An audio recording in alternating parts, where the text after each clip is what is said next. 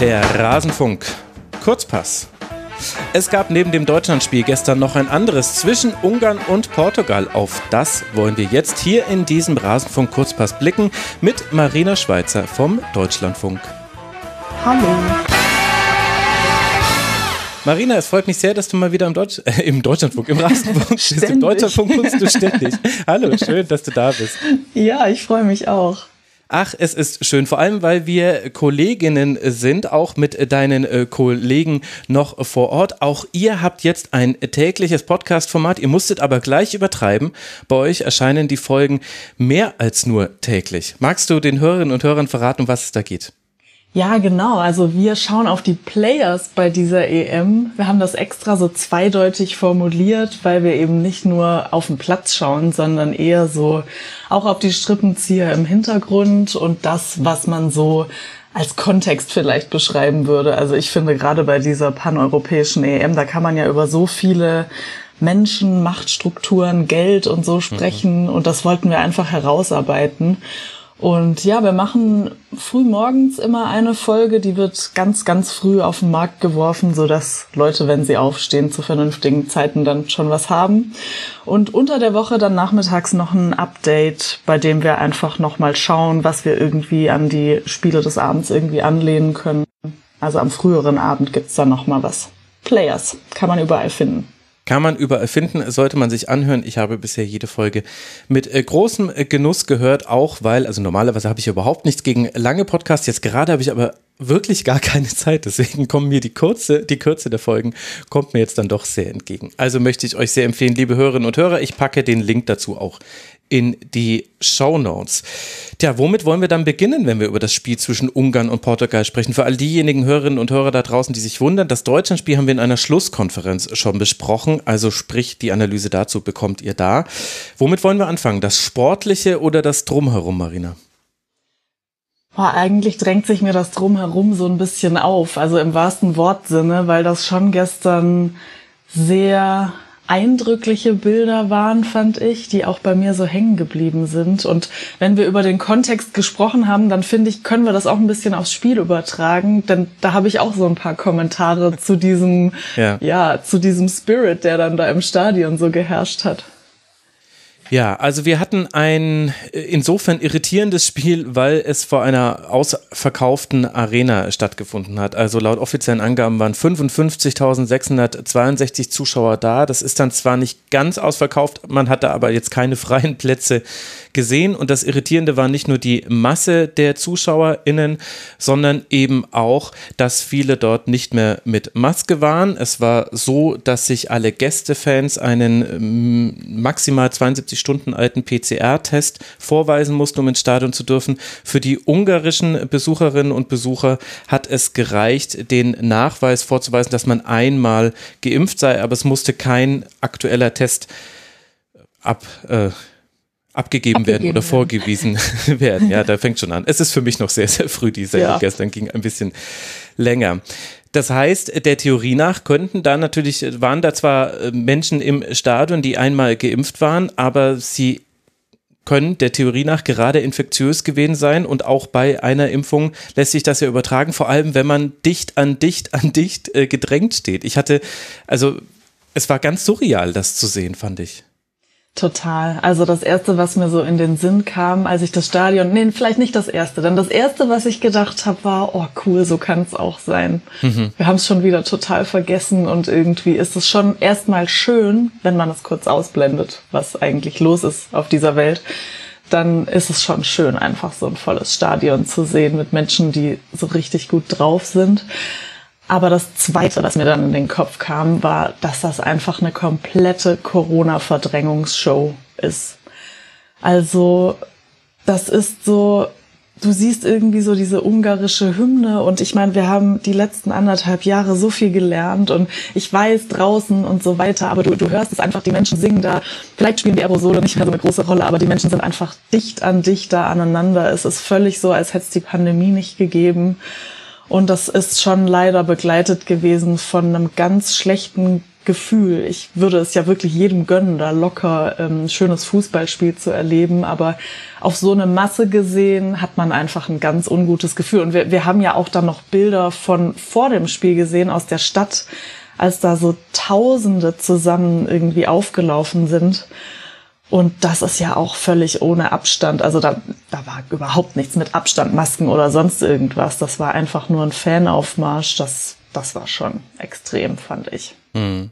Ja, vor allem, wenn man das im Rahmen einer größeren Pandemie betrachtet. Also ich sehe jetzt ehrlicherweise schon wieder so manchen äh, kritischen Kommentar vor uns. Äh, gönnt ihr denn den Leuten jetzt auch gar nichts mehr? Aber im größeren Kontext ist es so, dass wir schon immer noch in der Phase sind, auch wenn sich das für uns hierzulande nicht mehr ganz so anfühlt, dass wir jede Infektion noch vermeiden müssen. Wir sind nicht in der Phase, wo wir sagen können, wir sind jetzt so gut medizinisch ausgerüstet, jetzt kann es äh, kann es einfach durchlaufen und irgendwann dann zu einer Endemie, so wie eben die Grippeviren. Das wird kommen, aber das ist noch nicht jetzt der Fall. Und wenn sich jetzt die Länder, die schon beim Impfen weiter sind und immerhin das finde ich ja gut, dass immerhin die Ungarn da schon so weit sind, dass da dann das Stadion mit einmal Geimpften voll war. Zumindest hoffe ich, dass dem dann auch so war selbst wenn wir schon so weit sind, sind das andere Teile der Welt noch nicht. Und wir haben ja gelernt in dieser Pandemie, dass alles miteinander zusammenhängt. Und man hat dann schon auch eine Verantwortung für die ärmeren Länder, die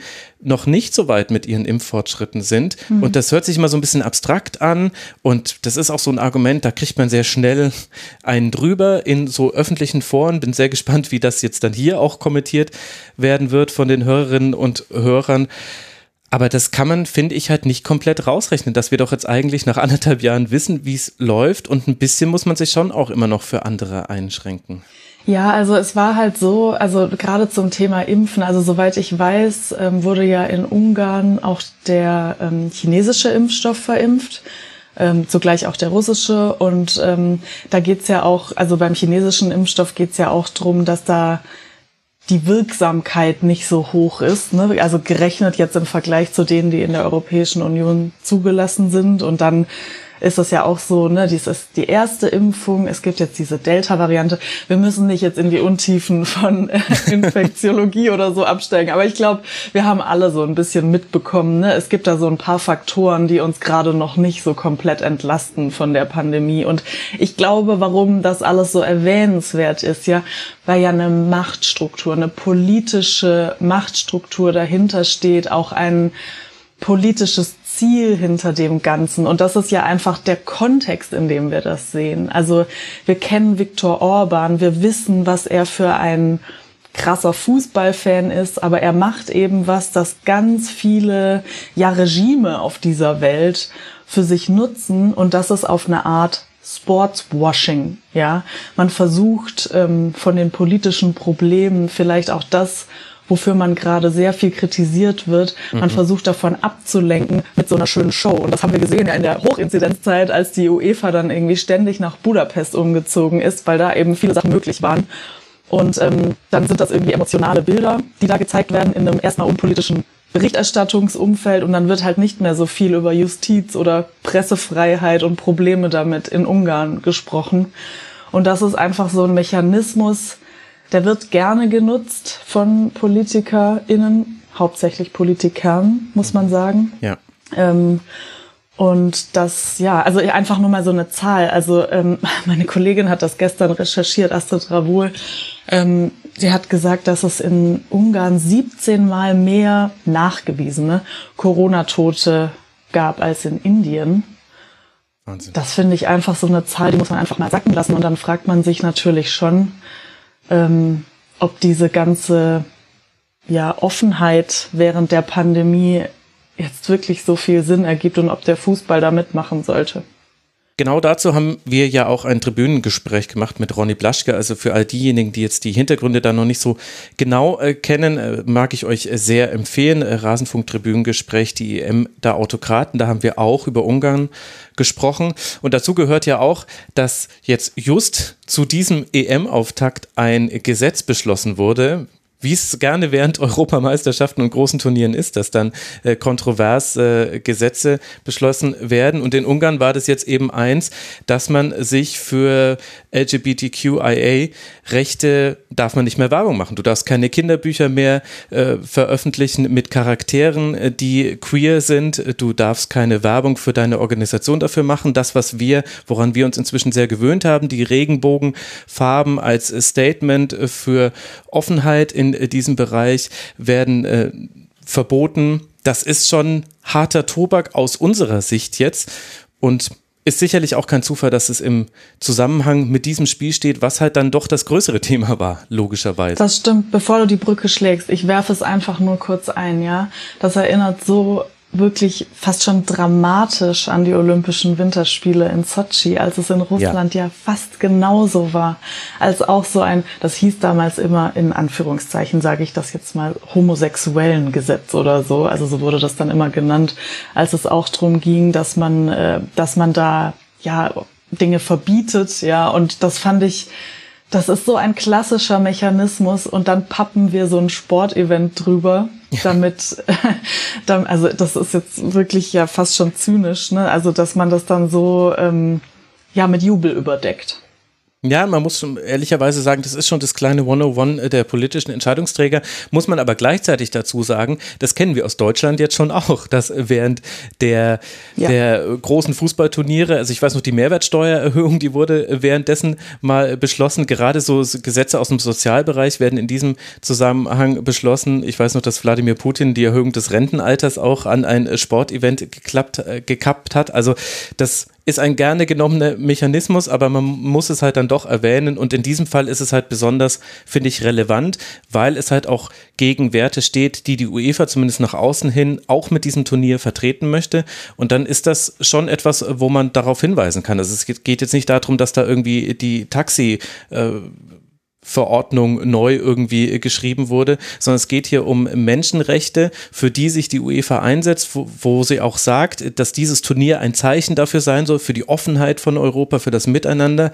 Und genau in diesem Moment beschließt ein Land, das Teil dieser EM ist, auch noch als Austragungsort ein solches Gesetz. Da finde ich, gibt es dann schon so viele Querverbindungen, dass man darauf hinweisen muss. Das kann man, finde ich, nicht mehr ignorieren. Total, zumal die UEFA sich das ja wirklich auch zu eigen macht, schon mit ihren ganzen Champions League Spielen und so. Also da kann man die UEFA überhaupt nicht aus der Verantwortung nehmen. Gut, dann haben wir diesen Aspekt jetzt besprochen und trotzdem müssen wir jetzt über Sportliche reden. Ja. Fühlt sich jetzt dann doch ein bisschen falsch herum an, aber die Hörerinnen und Hörer wissen ja, wie sie es äh, zu bewerten haben. Es fand auch ein Spiel statt und dieses Spiel, es stand lange, lange 0 zu 0. Dann konnte sogar Ungarn in Führung gehen. Allerdings wurde dieser Treffer aus einer Abseitsposition heraus erzielt, beziehungsweise es ging ihr eine Abseitsposition vorher und dann schlug Portugal zu. Und zwar dreimal gleich. In der 84. Minute Rafael Guerrero mit dem 1 zu 0, in der 87. Minute Cristiano Ronaldo mit einem Strafstoß zum 2 zu 0 und in der 91. Minute noch einmal Cristiano Ronaldo, der jetzt neuer EM-Rekordtorschütze ist, mit dem 3 zu 0. Was waren so die Punkte, die du interessant fandst an diesem Spiel? Ich fand die Wellenbewegung sehr interessant und ich muss auch sagen, ähm, jetzt direkt mal eine Bewertung vorab. Das 3 zu 0 ist aus meiner Sicht schon deutlich zu hoch für das, ähm, mhm. was ich da gesehen habe. Klar war Portugal überlegen und hatte auch den besseren ja, Zugriff irgendwie auf das Spiel, aber ähm, ich fand, es gab wirklich sehr interessante Wellenbewegungen. Also nachdem beide Teams so sehr aggressiv oder ähm, ja auch wach auf eine Art losgelegt haben, das war sicherlich auch durch die Atmosphäre in der Arena, hatte ich zum Beispiel irgendwann auch mal das Gefühl, dass Portugal doch fahrig wirkt. Mhm. So nach der ersten Viertelstunde ging das los. Und was ich wirklich interessant fand, also das ist natürlich eine Interpretation, aber ich habe mir wirklich überlegt, ob das dann doch vielleicht an diesem Zuschauerkontext liegt. Mhm. Es war ja schon laut, ne? Ja. Und klar haben die, ähm, die Fans dort Ungarn angefeuert und ich, ich hatte so den Eindruck, als ob Portugal auf eine Art unkonzentriert wird dadurch. Also als hätte man sich vielleicht, als hätten sich die einzelnen Spieler auch schon so dran gewöhnt, dass man sich anders fokussieren kann. Das haben wir ja während der Pandemie öfter mal gehört von Trainern auch, ne, dass man eigentlich, man will das so ja nicht aussprechen, aber dass man eigentlich dann auch so ganz gut konzentriert da die Arbeit machen kann, wenn man mhm. in so ruhigen Arenen spielt. Und das war so ein Gedanke, der mir kam. Aber ja, nichtsdestotrotz. In der zweiten Halbzeit sind die Portugiesen auch noch mal eine Zeit lang abgetaucht. Ähm, so ich glaube, so nach der 65. Minute, wo ich mich gefragt habe, wo sind die eigentlich? Und die Ungarn waren am Drücker. Mhm. Also es waren interessante Wellenbewegungen und die haben auch gezeigt, wie mental dann doch stark auch die Ungarn sind, finde ich. Ja, und auch, dass sie eben es schaffen, so ein Spiel zu diesen Wellenbewegungen zu bringen. Also in der ersten Halbzeit war Ungarn sehr passiv. Eins zu fünf mhm. Schüsse aus Sicht der Ungarn gab es in der Zeit und der Schuss war Adam Soloy aus über 30 Metern, wenn ich mich gerade richtig erinnere. Also jetzt auch nicht mit der allerhöchsten Torgefahr verbunden. Aber was Ungarn eben ist, ist sehr gut organisiert. Ich fand, das hat man auch in diesem Spiel gesehen. Also das war wieder ein 5-3-2, so wie man es eigentlich derzeit sehr häufig bei der EM sieht. Und dann hatte Portugal das Problem, ich habe da in der ersten Halbzeit drüber nachgedacht. Ich glaube, Portugal hatte oft das Problem der falschen Stellung zum Tor. Also ähm, mir ist das aufgefallen am Unterschied zwischen dem, was Jota gemacht hat und dem, was Silva auf der anderen Seite gemacht hat. Hm. Also die beiden waren immer wichtige Zielspieler, denn im 5-3-2 ist es ja so, dass du über den Flügel meistens Platz hast, weil die 3 im 5-3-2 steht ja meistens im Zentrum und macht da erstmal den Spielplan, äh, den, den Platz eng. Also Bruno Fernandes hatte da große Probleme in der ersten Halbzeit. Also sprich, es gab viele Pässe von Pereira, von Carvalho, von Guerrero, von Semedo auf Silva und auf Jota. Und bei Silva war es so, der stand mit dem Rücken zum Tor, um den Pass zu empfangen. So, das ist die klassische Haltung, die man gegen einen tiefstehenden Gegner hat. Und hat es dann nicht mehr geschafft, die Hüfte zu drehen, aufzudrehen. Deswegen musste mhm. er den Ball oft wieder prallen lassen. Er hat ihn direkt verloren. Es ging wieder direkt zu dem Spieler zurück, der ihn bekommen hat. Und Jota war der Einzige, der es geschafft hat, in der ersten Halbzeit mit der Ballannahme die Hüfte zu drehen und dann am Gegenspieler vorbeizugehen. Und er hat das auch so zwei, dreimal ganz gut gemacht.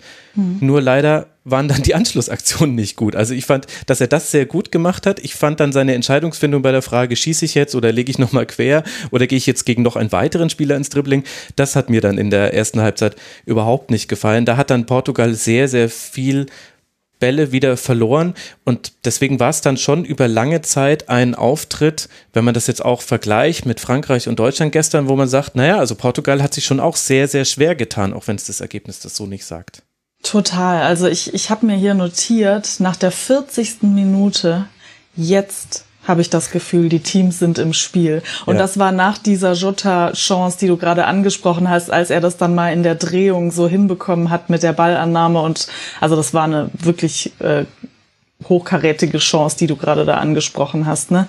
Und da hatte ich dann zum ersten Mal so das Gefühl, das ist jetzt mal mehr als so ein so ein Austesten und irgendwie so ein, so ein Gestochere da vorne.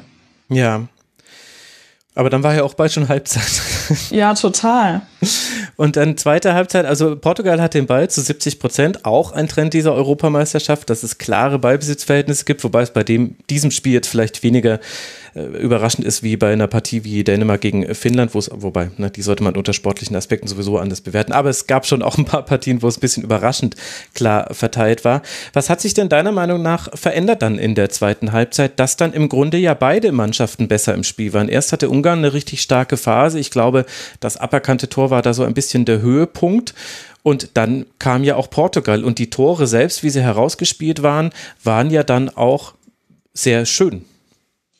Ja, total. Also ähm, der Unterschied war, fand ich, dass die, ähm, die Ungarn nach der Pause einfach viel geordneter auch von hinten rauskamen. Also die, die haben richtig gut verteidigt, auch schon früher.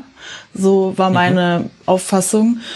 Und dadurch haben die einfach auch diese Emotionen irgendwie nutzen können. Also alles, was, was praktisch auch um sie rum passiert, da hat man gemerkt, das gibt ihnen jetzt, sie können das jetzt ummünzen oder channeln oder wie auch immer und können das irgendwie in so eine Offensivkraft ummünzen. Und bei Portugal war die Welle da einfach am Anfang noch, noch anders. Also man hatte fast so ein bisschen das Gefühl, was ja irgendwo auch ungewöhnlich ist für so eine Phase nach der Halbzeit, dass auf eine Art die Luft raus war erstmal. Mhm. Ähm, dann war es auch so, ja, also ich, ich glaube, es gab da irgendwie so zwei, drei Punkte, da hatte Portugal mal wieder so ein bisschen Platz, aber so insgesamt fand ich, dass die Stabilität bei den Ungarn eigentlich ausschlaggebend war. Und dann war es, das war ganz interessant, weil das, das kulminierte gerade so Anfang, ich glaube so 80., 82. Minute, als Ungarn wirklich so, da lag so fast ein Tor in der Luft. Mhm. Und man hat sich in der Phase auch gefragt, wo eigentlich die, die Offensivspieler sind bei den Portugiesen. Also die, die waren irgendwie gar nicht zu sehen. Und genau da konnte Portugal dann eben so einen Moment ummünzen und wirklich so toll rausgespielt vorne dieses von rechts außen dieses, diesen abgefälschten Treffer dann, also Guerrero Orban hat das dann unhaltbar ähm, abgefälscht. Das war so ein, ja, das ist eben dann so ein Klassiker von einer dann doch auch in der individuellen Stärke so höher bewerteten Mannschaft wie Portugal, fand ich. Da hast du dann schon auch gesehen, dass sie auch mal so eine, so ein Tal durchschreiten können. Ja und sich völlig wenig davon beeindrucken lassen und dann so witzlos auf eine Art, wenn mhm. auch schön, aber halt irgendwie aus dem Fußgelenk dieses Tor mhm. machen können. Mit einem abgefälschten Schuss. Da hat Willy Orban abgefälscht. Der sollte kurz später auch noch die nächste aus seiner ja. Sicht unglückliche Aktion haben. Ja, was ich da interessant fand, war, dass man an dem 1 zu 0, auch wenn das natürlich in, im, im Entstehen dann glücklich war, weil eben dieser Schuss abgefälscht war und Gulaschi, der ja bis dahin eine sehr gute Partie gemacht hat, der auch insgesamt eine sehr gute Partie ja. gemacht hat, hätte den vielleicht noch haben können. Aber was ich spannend fand, war, Portugal hat in der Szene nichts gemacht, was sie nicht schon das ganze Spiel über versucht hätten. Es hat nur einfach geklappt, weil da ja. einmal Ungarn sich uneinig war. Es gab einfach da eine Uneinigkeit zwischen Attila Salai und äh, Fiola, was glaube ich, wer den Spieler übernimmt, der zwischen den äh, Ketten steht. Da haben sie ein hm. Stück zu lange gezögert und deswegen kam sie dann auch zu spät, als äh, dann äh, der Ball im Strafraum war. Deswegen musste Orber dann mit einem komischen Schritt irgendwie noch versuchen, den, den zu blocken, den Schuss, was ja auch häufig genug geklappt hat in der ersten Halbzeit. Und dann wurde er halt nur in dieser Szene abgefälscht. Und das fand ich interessant. Und das ist ja dann auch eine Qualität von beiden Seiten. Die eine Seite hat einfach ihren Spielplan letztlich durchgezogen. Das war jetzt nichts Überraschendes, was Portugal da auf einmal aus der mhm. Kiste ausgepackt hat. Es war ein Ball zwischen die zwischen die Linien. Das haben sie vorher schon auch probiert. Nur die Linien waren halt geschlossen. Und das kann man halt dann vielleicht auch einer Mannschaft wie Ungarn in der 84. Minute nicht so zum Vorwurf machen. In der perfekten Welt hätten sie auch da super verteidigt, aber es ist A, die 84. Minute, es war ja. die sehr aufgeregte Szene und oh, Atmosphäre nach dem aberkannten 1 zu 0. Das Stadion war schon einmal, man sagt ja immer so explodiert, aber da kann man es jetzt wirklich mal stehen lassen angesichts der Umstände. Es war wirklich sehr, sehr laut. Das Tor wurde aberkannt, große Emotionen. Ja, und dann bist du halt in einer Szene nicht da und dann fällt es 0 zu 1 und dann denkst du ja. dir auch, nein, das gibt's ja nicht. Und dann bist du in der zweiten Szene nicht da und verursachst einen Elfmeter. Total. Und da merkt man ja auch genau das, was du gerade sagst. Also Ungarn hatte ja so eine, auch auf eine Art für das Team kräftezehrende Phase gerade hinter sich, weil sie mhm. so ne, auch wirklich nach vorne gegangen sind und dieses dann auch so ein Schritt zu langsam zu sein, das oder einfach dahinter und auch wehrlos vielleicht zu sein, das hat man dann in der nächsten Szene gesehen, als dann wieder Orban einfach so von, also von hinter Silva einfach war und das ähm, ja, unglücklich gerettet hat, weil er ihn halt am Arm festgehalten hat. Und dann ist das halt, ist das halt der Strafstoß. Also mhm. ich fand das jetzt auch nicht so unberechtigt, dass der gegeben wurde. Ja, finde ich auch. Er war in der deutlich schlechteren Position. Ich habe gestern in, mit derselben Argumentation auch äh, für einen äh, Strafstoß gegen Mats Hummels argumentiert, auch wenn ich gesehen habe, da gehen die Meinungen auseinander. Aber im Grunde hat er eigentlich kaum eine Möglichkeit mehr, ohne den Gegenspieler zu behindern, an hm. den Ball zu kommen. Und was ich in der Szene interessant fand, war vorher auch das Dribbling von Renato Sanchez. Weil im Grunde entsteht diese Chance am rechten Außenbahn, also mhm. direkt an der, an der Auslinie. Da setzt er sich im Dribbling durch, geht dann mit äh, hoher Energie auf den Strafraum zu und spielt halt dann auch wirklich perfekt diesen Pass auf Silva. Also das war eine tolle Einzelleistung von ihm und dann unglücklich verteidigt von Ungarn. Aber ehrlicherweise fand ich, dass der der Treffer war schon in den Brunnen gefallen, als Sanchez die Möglichkeit hatte, noch diesen Pass auf Silver zu spielen. Daran ja, hätte er gehindert werden müssen. Ja, absolut. Und da siehst du aber halt auch einfach, wie, ja, da siehst du einfach die Klasse der Portugiesen auch. Also, dass die das jederzeit auch so präzise machen, ne? Und ähm, ja, fand ich schon sehr bezeichnend. Und das ist einfach das klassische Momentum gewesen. Ja, aber wirklich, aber wirklich. Und dann wird es am Ende ein 3 zu 0, wenn wir mal ein bisschen den Fokus erweitern. Wir haben ja hier die beiden äh, Gruppengegner der Deutschen gesehen. Es geht jetzt im nächsten Spiel gegen Portugal. Wo steht denn deiner Meinung nach Portugal? Also, ich fand es ehrlich gesagt gar nicht so beeindruckend, was Portugal geliefert hat. Also ich glaube, das ist ein dankbarer Gegner für die deutsche Mannschaft. Sie müssen natürlich auch versuchen, so diese Zuspiele auf den Außenbahnen zu unterbrechen. Das, äh, da könnte man jetzt ein bisschen Sorge vielleicht haben hier und da nach dem Spiel gestern gegen Frankreich. Aber ähm, also ich fand zum Beispiel Ronaldo, ja, natürlich ist das. Ähm, müssen wir nicht drüber reden. Ist ein wahnsinniger Spieler, der immer Tore machen kann. Aber man merkt eben auch, dass er nicht mehr so effizient ist. Ich glaube, in der Liga war er jetzt auch nicht mehr so mhm. effizient und ähm, die, für mich war eigentlich die individuelle Klasse, auch die internationale Erfahrung, die ja wirklich in dem Team vorhanden ist, die war auf dem Papier jetzt erstmal stärker vor dem Turnier ist natürlich nicht nur auf dem Papier, sondern sie haben ja auch in, der, in den Ligen, also vor allem so in der Premier League und so, haben sie ja wirklich auch gute Saisons hinter sich gebracht. Aber ich fand das jetzt eigentlich gar nicht so inspiriert, was die Portugiesen auf den Platz gebracht haben. Aber ich glaube, man darf auch nicht vergessen, dass das gestern das erste Spiel war, dass ja. auch so eine Mannschaft wie Portugal mal in ein Turnier finden muss und nicht Deutschland, also vielleicht auch mal. Und, ähm, und dann, dann ja auch noch ja auch, in so einer Atmosphäre. Genau. Und das wird eben dann anders sein beim nächsten Spiel. Also natürlich wird es dann irgendwie nicht in Ungarn stattfinden und das wird dann auch eher den Deutschen so in die Hände spielen, aber das ist auch also Hand aufs Herz, also in München ist schon ein bisschen eine andere Atmosphäre, ne? Also, ja, ja. sorry an den Münchner, aber das liegt natürlich auch an der Zahl der ZuschauerInnen. Ja, also das war ein deutlicher Unterschied, das kann man wirklich so sagen. Ja, ich finde auch, dass man auch bei Portugal gesehen hat, Dinge, die man jetzt auch an Deutschland und äh, Frankreich kritisieren konnte. Es ist für alle das erste Spiel und sogar die Mannschaften, die eingespielt sind, also Portugal, da hat sich jetzt in der Formation nicht so viel verändert, die brauchen einfach so ein bisschen, um in dieses äh, Turnier reinzukommen. Bei Portugal waren das zum Beispiel in der ersten Halbzeit diese Flugbälle oder gechippten Bälle, die da ständig ja. gespielt wurden. Das äh, hat mich fast so ein bisschen nervös nervös gemacht, weil ich mir gedacht habe, das, das ist jetzt euer Plan gegen eine Dreierkette aus Attila Schalay, Orban und äh, Bodka. Also das, das wird ein sehr langes Spiel, wenn ihr das jetzt weiter so spielen wollt. Irgendwann wurde es dann eben auch anders. Das waren, glaube ich, eher so Verzweiflungsbälle, weil ja, es war total fahrig auf ja. eine Art. Und ich mhm. glaube nicht, dass sich das wirklich jetzt taktisch übertragen muss, also auch wie, wie, wie, dann, wie dann die Deutschen reagieren taktisch oder sich einstellen auf die portugiesische Mannschaft, weil ich glaube, das hängt wirklich sehr viel auch mit dem ersten Spiel und der ersten Atmosphäre und diesem Eintauchen zusammen, weil diese Fahrigkeit, die, die wir da in der ersten Hälfte gesehen haben,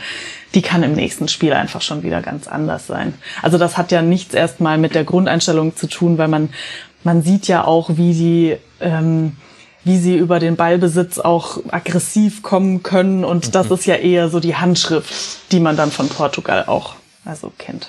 Das stimmt. Und auf der anderen Seite haben wir Ungarn. Wir haben bis zur 84. Minute ein 0 zu 0. Wir haben auch das aberkannte Tor. Wir haben allerdings auch insgesamt nur fünf Schüsse. Davon waren drei von außerhalb des Strafraums. Offensiv, also dann doch, auch wenn das vielleicht ein bisschen anders gewirkt hat, auch wegen der Atmosphäre, glaube ich, war das dann gar nicht so viel. Glaubst du, dass Ungarn, Frankreich oder Deutschland und oder Deutschland ein Bein stellen kann in der Gruppe? Nein, glaube ich nicht. Also bei aller, bei allem Respekt für das, was man da gestern gesehen hat. Ähm, wenn das so wäre, dann würde sich Deutschland oder Frankreich selbst auch ein Bein stellen, weil wir wissen ja auch, was sie eigentlich können. Mhm. Und ich, ich denke also, Die Defensive ist wirklich, war gut organisiert über weite Strecken. Also das ist wirklich respektabel gewesen. Ähm, natürlich braucht es da Ideen, da mache ich mir ehrlich gesagt bei Frankreich überhaupt keine Sorgen. ja. Ähm, ja. für die Deutschen wird das ein bisschen schwieriger, klar, ähm, weil sie eben auch kein Mbappé haben, zum Beispiel. Aber ähm, ich glaube nicht, dass, dass Ungarn da wirklich in der Lage ist, Deutschland oder Frankreich zu stoppen. Nein. Ich muss sagen, auf die Partie zwischen Frankreich und Ungarn, das wird ja dann die nächste Partie am Samstag um 15 Uhr sein, da freue ich mich richtig drauf, weil da muss Frankreich schon nochmal eine andere Seite zeigen. Also diesmal werden sie nicht mit schnellen Bällen hinter die Kette Mbappé einfach ins Laufen bekommen, sondern diesmal wird die Kette am eigenen 16er oder kurz davor festgezurrt sein. Ich glaube auch, dass Frankreich dann mit diesem spielstarken Mittelfeld aus äh, Rabiot, Pogba und äh, Conte, dass man das dann schon hinbekommt. Ich mache mir da aus französischer Sicht keine Sorgen, aber ich bin gespannt darauf, das zu sehen, weil ich ich fand, gegen Deutschland war das ein sehr pragmatischer Ansatz von äh, Frankreich und der ist auch gut gegangen und das mhm. kann man auch so spielen. Ich fand es aber insgesamt, ehrlich gesagt, also jetzt ganz banal gesagt, fand ich es ein bisschen lame. Einfach nur zu sagen, ja komm, kommt ihr halt, wir schicken halt dann einfach sofort nach Ballgewinn unseren schnellsten ins Duell gegen eure Leute und dann ja. wird das halt schon reichen. Das fand ich ein bisschen enttäuschend. Ja, aber ich fand halt auch, dass man zu jeder Zeit gesehen hat, dass sie einfach extrem präzise sind und sich auch irgendwo auf sich verlassen. Also präziser als die Deutschen, bei denen ja irgendwie immer nach zwei Zuspielen dann irgendwo der Ball verschütt gegangen ist. Also mh, mm, ja, das stimmt. Ich glaube, dass da, da profitiert Frankreich auch von einem Zutrauen, das natürlich jetzt einfach in der jüngsten Geschichte liegt und das Deutschland nicht hat. Mhm. Da hast du sicherlich recht. Und für alles mehr gibt es die Schlusskonferenz zum Spiel. Ich habe jetzt nur noch ein äh, Thema für dich, Marina. Und auch wenn ich, also ich sehe die YouTube-Kommentare schon vor mir. Äh, sorry, äh, wenn ich das immer so deutlich auf die YouTube-Community ablade, aber es ist leider einfach so, bei unter den YouTube-Videos vom Rasenfunk ist eine ganz andere Art von Kommentar zu finden als unter als bei Twitter und als im Forum und als mich per Mail erreicht. Das ist, muss jetzt nicht immer schlecht sein, also fühlt euch bitte nicht davon angegriffen, liebe Hörerinnen und Hörer bei YouTube. Aber ich möchte kurz mit dir drüber sprechen, Marina. Wie sollte man mit der Person Cristiano Ronaldo umgehen, der jetzt auch hier wieder einen Rekord aufgestellt gestellt hat und der generell sehr abgekultet wird. Hier im Rasenfunk nicht. Ich habe ganz bewusst jetzt diesen EM-Rekord zwar erwähnt, aber dann einfach weiter kommentiert, weil es den Sportler Cristiano Ronaldo gibt, der also wirklich völlig unzweifelhaft äh, eine wahnsinnige Qualität hat und eine wahnsinnige Klasse und auch, auch Fair Play und solche Werte auch schon häufiger hochgehalten hat. Aber es gibt eben auch diese Vergewaltigungsvorwürfe gegen ihn, die zwar eigentlich mit dem Sportler nichts zu tun haben, die aber, finde ich, dieses abgekultet Abgeholte, was an anderer Stelle manchmal stattfindet, ein bisschen zweideutig machen, meiner Meinung nach. Wie geht ihr damit beim Deutschlandfunk um? Wie hast du persönlich deine Haltung dazu gefunden? Ähm, ja, also ich kann dazu keine richtige Empfehlung aussprechen, weil das immer, das sind immer schwierige Fälle. Man bekommt etwas mit von mutmaßlichen Betroffenen, die Dinge erzählen und ich glaube, also für mich ist die Prämisse, ähm, dass man darüber berichtet in aller gegebener Manier, wie man das eben auch, ich sag jetzt mal, nachrichtlich lernt, wie man das erstmal macht, wenn man bestimmte Erkenntnisse oder Aussagen gegeneinander abwägt. Ich glaube, es geht da gar nicht so sehr um eine Bewertung, denn ähm, die Bewertung an sich, die kann man ja nicht noch nicht so liefern. Also wenn es wenn es keine Urteile gibt und so weiter. Und ähm, ich glaube, da geht es darum, dass man unterrichtet die Menschen darüber, was da im Raum steht und das Ganze so sauber macht, dass man die Darstellungen aufzeigt. Und dann ist das einfach, also nicht nur einfach, aber dann ist es ein, ein Thema, das man im Kopf hat und mitdenkt. Mhm. Aber ähm, man muss, glaube ich, nicht so eine Handlungs- oder Denkempfehlung irgendwie geben, weil Menschen gehen damit ganz unterschiedlich um. Also es gibt Menschen, die, die haben eigene Erfahrungen gemacht und ja. sind praktisch bei, bei allen Vorwürfen sofort bei den mutmaßlichen Betroffenen, was ja auch erstmal eine sehr nachvollziehbare Haltung ist, finde ich.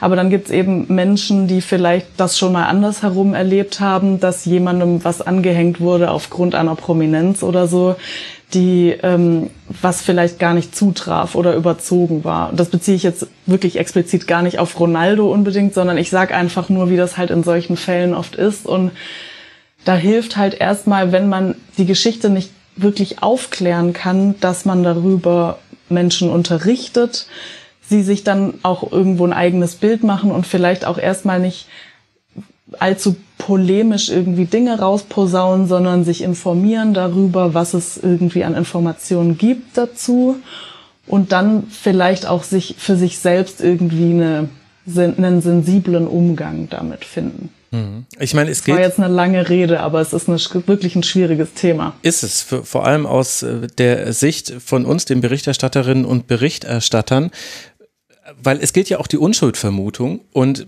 wenn man sich einfach nur mal vorstellt, gegen einen von uns beiden gäbe es irgendwelche Vorwürfe, das muss jetzt nicht gleich auch eine Vergewaltigung sein, das können ja auch andere Themen sein, dann würden wir uns wahrscheinlich auch zu Recht drüber beschweren, wenn bei allem, was wir tun, immer dieser Nachsatz käme, ja, aber. Und das ist dann die Schwierigkeit, die ich ein bisschen für mich sehe. Ich spreche ja eigentlich über den Sportler Ronaldo. Der Mensch Ronaldo ist mir ehrlicherweise ziemlich egal, weil ich kenne den nicht. Ich traue mir da ehrlich gesagt auch keine Bewertung zu. Ich kenne den Typen einfach nicht und ehrlicherweise will ich ihn auch gar nicht kennenlernen. Ich bin, also ich, den Sportler, den gucke ich mir an, den muss ich mir ja auch angucken, will ich mir auch angucken. Muss ich jetzt dann, auch wenn ich über den Sportler Ronaldo spreche und wenn er einen solchen Rekord erzielt und ein gutes Spiel ja für Portugal macht, muss ich dann dieses Ja, aber noch anführen, deiner Meinung nach, anfügen? Finde ich jetzt erstmal nicht, wenn du eine reine sportliche Berichterstattung machst, mhm. aber wir machen ja hier schon auch Kontext zusammen, ja. Also wir haben ja auch über Orban und ja. die Pushkas Arena und so gesprochen. Das ist jetzt ein ganz anderes Thema, aber ähm, es gibt ja einfach auch einen unterschiedlichen Anspruch, wie kontextualisiert man auch Spieler und so weiter. Und ähm, ich, wie gesagt, ich würde da nie eine Handlungsempfehlung geben, aber ich finde schon, dass das berechtigt ist, dass man das auch erwähnt, aber eben ich sage mal, nicht mit einer Vorsicht, aber mit einem, äh, mit einer Consciousness, also so mit mhm. einem Bewusstsein für Dinge. Und da finde ich auch einfach wichtig, dass man nicht verzerrt und dass man einfach Dinge darstellt und mehr muss es ja nicht sein. Wir sind ja nicht am Stammtisch. Es wird doch nicht gefordert, dass wir jetzt hier irgendwie losballern mit irgendwelchen Meinungen, die dann. Äh, es würde auch nichts in der Welt verändern, wenn wir zwei Nein. dazu eine klare Meinung hätten. Nein, und deswegen äh, finde ich, wie gesagt, also einen, vielleicht einen Anstoß geben, einen kurzen Kontext und dann können sich Menschen darüber ähm, informieren und haben das auch mal gehört und das finde ich, glaube ich, angemessen. Ja, Okay, dann hoffe ich, dass wir das auch an dieser Stelle dann gut eingeordnet haben. Ich werde in die Shownotes, liebe Hörerinnen und Hörer, noch eine Folge des Früff-Podcasts, Frauen reden über Fußball, zu dieser ganzen Thematik packen. Die haben sich nämlich mal mit dem beschäftigt, was wir jetzt nur angerissen haben, nämlich welche Vorwürfe gibt es da eigentlich, wie ist da der aktuelle Stand. Das können wir jetzt hier nicht so aus der Hüfte jetzt aufarbeiten darf, soll man auch nicht. Also da muss dann auch wirklich schon jedes Wort auch mit Bedacht gewählt werden. Ich mhm. fand, Früff hat das sehr gut gemacht. Also wenn euch dieser Fall interessiert, dann empfehle ich euch diese Folge sehr. Und im Rasenfunk werden ja die Sportler sowieso nicht ganz so abgekultet vielleicht, außer sie sind welche, die Flanken vermeiden, wie in anderen Formaten. Vielleicht ist das dann schon die Antwort, die wir drauf haben. Danke dir, Marina. Das hat mir jetzt auch sehr persönlich nochmal geholfen, weil das ein Problem ist, über das ich lange nachdenke nachdenke. Ich danke dir, Marina Schweizer vom Deutschlandfunk. Hört den Players Podcast, Players. Und wenn ihr Deutschlandfunk noch dazu gibt, dann findet ihr den. Ihr könnt auch Marina folgen. Sie ist die Swiss Mari auf Twitter. Danke dir, liebe Marina, dass du mal mit dabei warst. Vielen Dank und viel Spaß noch bei der EM. Ja, danke. Den wünsche ich nicht nur mir, sondern auch allen Hörerinnen und Hörern. Es geht morgen weiter mit dem nächsten Kurzpass und natürlich wird dann auch am Samstag eine Schlusskonferenz zum deutschen Spiel erscheinen. Und wenn ihr die noch nicht gehört habt, dann geht doch jetzt dort mal hin. Und weiter bleibt der Grundsatz, der Rasenfunk ist allein von euch finanziert, liebe Hörerinnen und Hörer. Bitte denkt darüber nach, ob ihr vielleicht uns auch etwas in den Hut werfen wollt. Es geht auch zugunsten unserer Gäste. Und damit herzlichen Dank, bis bald. Ciao.